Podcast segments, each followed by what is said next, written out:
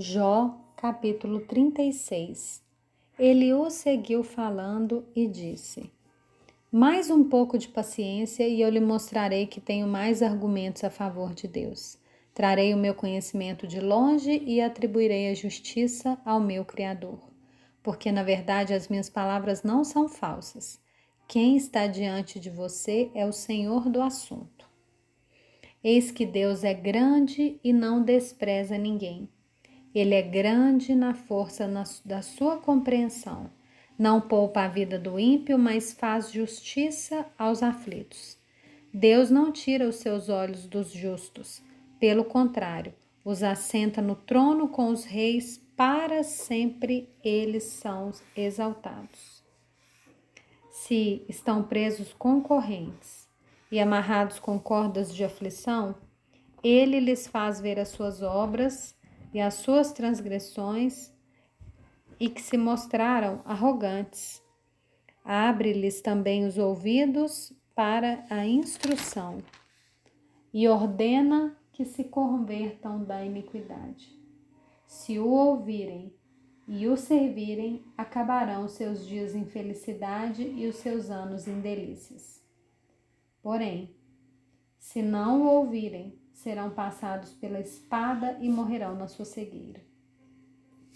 Os ímpios de coração alimentam a ira e, quando são aprisionados por Deus, não clamam pedindo socorro.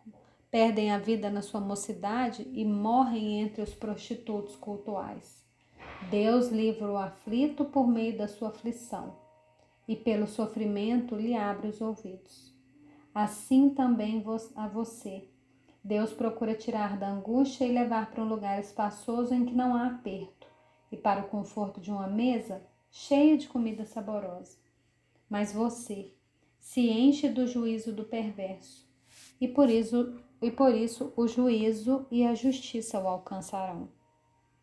Tenha cuidado para que a ira não o leve a zombar, nem permita que a grande quantia do resgate o desvie. Será que ele levaria em conta as suas lamúrias e todos os seus grandes esforços para que você se veja livre da sua angústia?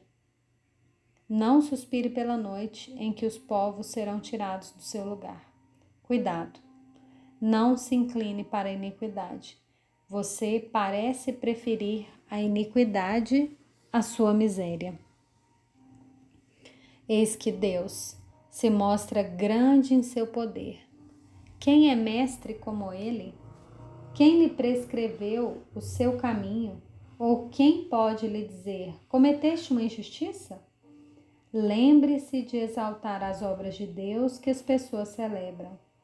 Toda a humanidade olha para elas. As pessoas as contemplam de longe.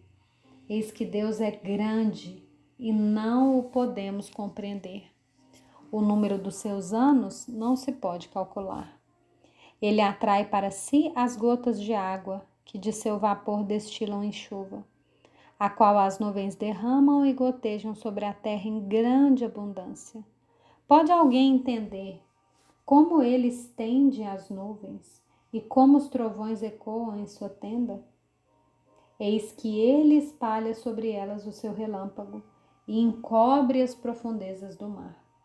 Pois todas essas coisas ele julga os povos, ele lhes dá alimento em abundância. Enche as mãos de relâmpagos e os arremessa contra o adversário. O fragor da tempestade dá notícias a respeito dele, que é zeloso na sua ira contra a injustiça.